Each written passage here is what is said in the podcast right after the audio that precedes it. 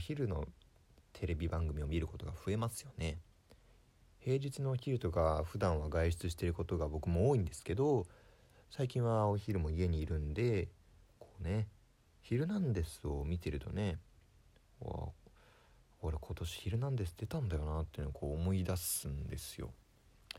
そうなんですよ。あの僕ジーパンパンダ星野ね今年の1月7日にピンで「ヒルナンデス」に出たんですよ。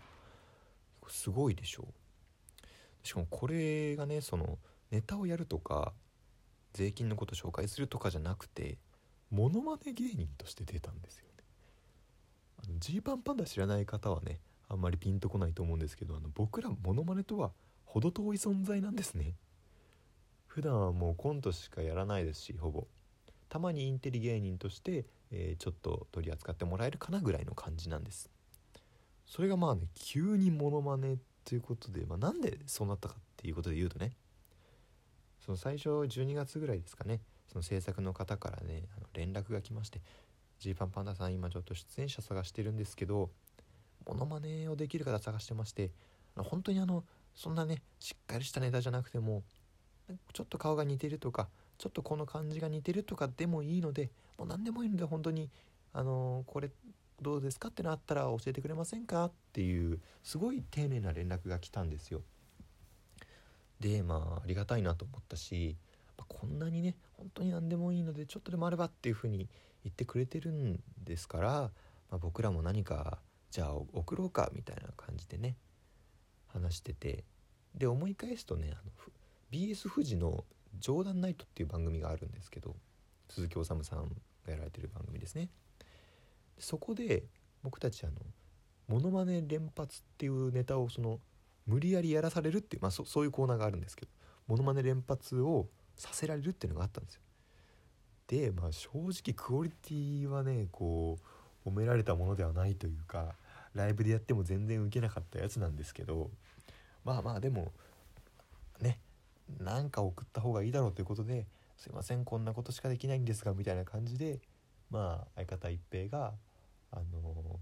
羽生結弦さんのものまねですね。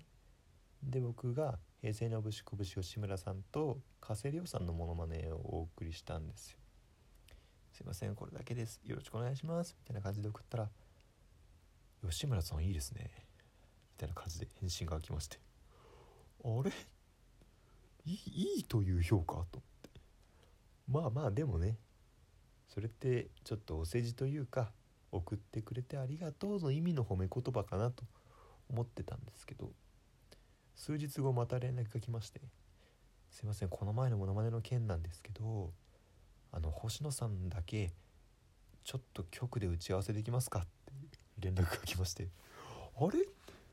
ちょっと話進んでる？と思ってね。なんかその 僕僕だけ？一平なしで僕だけ局に行くって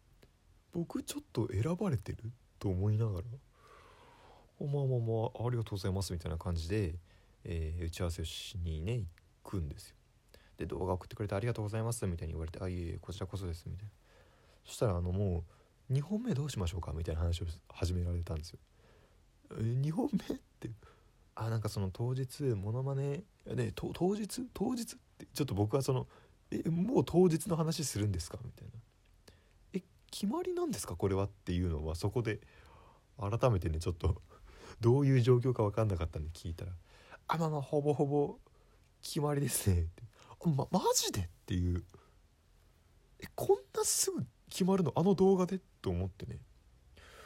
いやちょっと正直まだ2本目って言われてもその1本目はもう大丈夫みたいな感じでいらっしゃってますけど2本目のこと考えていいのかって僕思いながらもまあまあなんか当日ねそのまあ、1回モノマネをした後に、まあ、カーテンが閉まるというか「ありがとうございました」みたいな感じで「さあ今の方もう一回見たいと思ったら、えー、おかわりネタ見たいですか?」みたいな感じでこうね札を上げるわけですねパネラー陣が札を上げてでそれがたくさん上がったら「じゃあおかわりネタお願いします何やりますか?」みたいに聞かれて、まあ、そこであのもう一本披露するっていう流れになると。いうことでどうしますかと。でまあじゃあ2本目は加瀬亮でいきましょうかみたいなこと言われて「ああはい」ということであの1本目が平成のぶしこぶし吉村さんのモノマネ。2本目が、えー、アウトレイジのカセリオさんのモノマネっていう風にもうその場で決まりまして。じゃああとはちょっとご準備よろしくお願いしますって。あもう俺出るんだっていう改めて焦りね。だからもう年末大晦日も正月もずっと頭のどっかでは「これ昼なんです出るんだよな」っていう「モノマネ大丈夫か?」っていう思いがねうっすらずっとある状態で年を越しましてでしかもねちょっとあの難しいのが、まあ、1本目で信子吉村さんやった後に2本目のそのねおかわりネタやるにあたって着替える時間っていうのがほぼないんですよ。おかわりネタおめでとうございますみたいになってさあさあじゃあジーパンパンダ星野さん2本目何やりますか？と聞かれたらアウトレイジのカセリオさんのものまねしますって言ってでもうそこで、まあ、そのカメラにずっと映さ映ってる状態で、まあ、早着替えをするわけですよ。平成のぶしこぶし吉村さんのあの舞台衣装の感じからそのヤクザのね感じの加瀬亮さんの、まあ、ジャケットを着てであのちょっと薄い色のサングラスしてで髪型ですよね。あのアウトレイジの加瀬亮さんがだいぶこのオールバックでピタッと髪を固めてるのがこう印象的なんでそうするためにこう髪をグッと固めてで吸ってできたらもう一回前を向くみたいな。で理想としては「おお」みたいなその顔を見せた状態で「おお」ってなるのが理想だと。いうことででもこの時間がまあ生放送なんでほぼほぼなくて、できれば56秒みたいに言われてたんですけどちょっとやっぱ難しいんですよね。それ着て眼鏡かけて髪整えるってどうしても時間かかるんで「すいませんあと12秒なんとか伸ばせませんか?」みたいな交渉して分かりましたちょっと頑張ってみますみたいな感じで向こうの人もすごい協力してくれてでなんとかそこの早着替えどうするかみたいなことを考えながら、まあ、当日ね朝行くわけですよスタジオに。でねもうメンツを見たらねそうそうたるメンバーなんですよ。普段モノマネでねあのもうテレビに出てる人とかあとキサラですね。キサラって分かりますかね？新宿にあるねモノマネショーするとこですけど。そこでも人気になってる方々がもうゴロゴロいらっしゃって。で普段モノマネしないのが、まあ、7組中、まあ、2人だけ僕ジーパンパンダ星野と僕の後輩のラパルフェの鶴っていうね子がいるんですけど。まあただその鶴もねウッディとか阿部寛さんとかのモノマネでもう SNS でめちゃめちゃバズってる状態だったんで、まあ、もう実質まあ安牌というかもうこの人は大丈夫って感じなわけです。で僕だけちょっと大丈夫かみたいなずっと自分の中でえ俺は大丈夫かっていうのがあったんですよ。で特にあのすごかったのが他の出演者でねあのガーリーレコードの高井さんとコリアメネテーナの伊藤さんもいたんですよ。で高あの高井さんって普段藤原竜也さんのモノマネ「どうしてだよ」みたいなモノマネされたりとか。で伊藤さんもカイジアニメ版のカイジのナレーションのモノマネとかをしてるって。でこの2人がまあユニットを組んでですよ。藤原竜也藤原竜也みたいなネタをやるんです。でこれめちゃめちゃ面白いじゃないですか。しかも当日ねそのパネラーゲストで藤原竜也さんご本人が来てるんですよ。すごいでしょ。藤原竜也の前で藤原竜也がネタをしてるみたいな。最高じゃないですか。ででね出演順見てみたら7組中6番目が藤原竜也藤原竜也。で大鳥がジーパンパンダ星野いやいやおかしい。えなんでなんで？って。めちゃめちゃ焦り出して。えなんで僕が大鳥なのと。こう思いながらね。絶対逆逆というかもう僕はもっともう目立たないとこでいいのになっていうその弱気の姿勢になりかけてああいけないいけないと思って集中しなきゃと思うんですけど。でさらにまずいことに他の方はねみんな一つのキャラクターでおかわりネタもやるっぽい感じだったんですよ。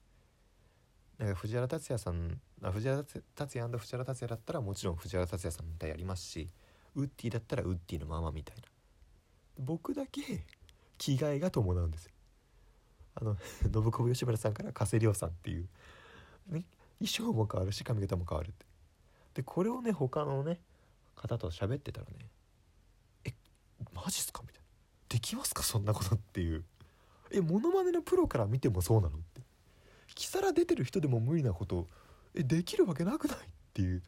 その焦りも出てくるわけですよ。でしかも一番大変なのがその髪型をピシッと固めるっていうね作業。でこれをどうするかってずっと当日までスタッフさんと打ち合わせてて、まあ、ジェルみたいなやつですかねみたいな。ジェルみたいなでビタッていくしかないですかねみたいな話をしてたんですけど当日いざ準備してみたらちょっと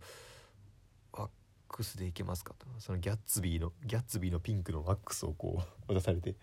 これをその5秒から10秒の間に髪につけてグイって後ろ持ってきますかみたいな言われたんですけど。いやなかなかなかなか厳しいですねみたいな。白いの残っちゃうしみたいな。分かりました。水でいきましょうって。言って本番もう本番その加瀬亮さんのモノマネしますって言ってからボールに入ってるこう水を髪にも振りかけてそれでただただその髪をもうギュイって後ろに引っ張るだけっていう。で当日やっぱ案の定ね案の定見返してみたらあのすごい水滴だらけになってましたしね。これなんでなんでこんなことやってるんだろうと思いながら振り返った覚えがねあります。未だにねなんで僕らをそ僕をそれで最後にしたのっていうのだけ分かんなくて打ち上げしましょうよって言われてたんですけどそれもね今ちょっとこういう状況で打ち上げに行けてないんでちょっとスタッフさんに聞けてないんですけどね。それだけ知りたいな。ああでのあすいません。あ換気の時間ですね。はいありがとうございました。また聞いてください。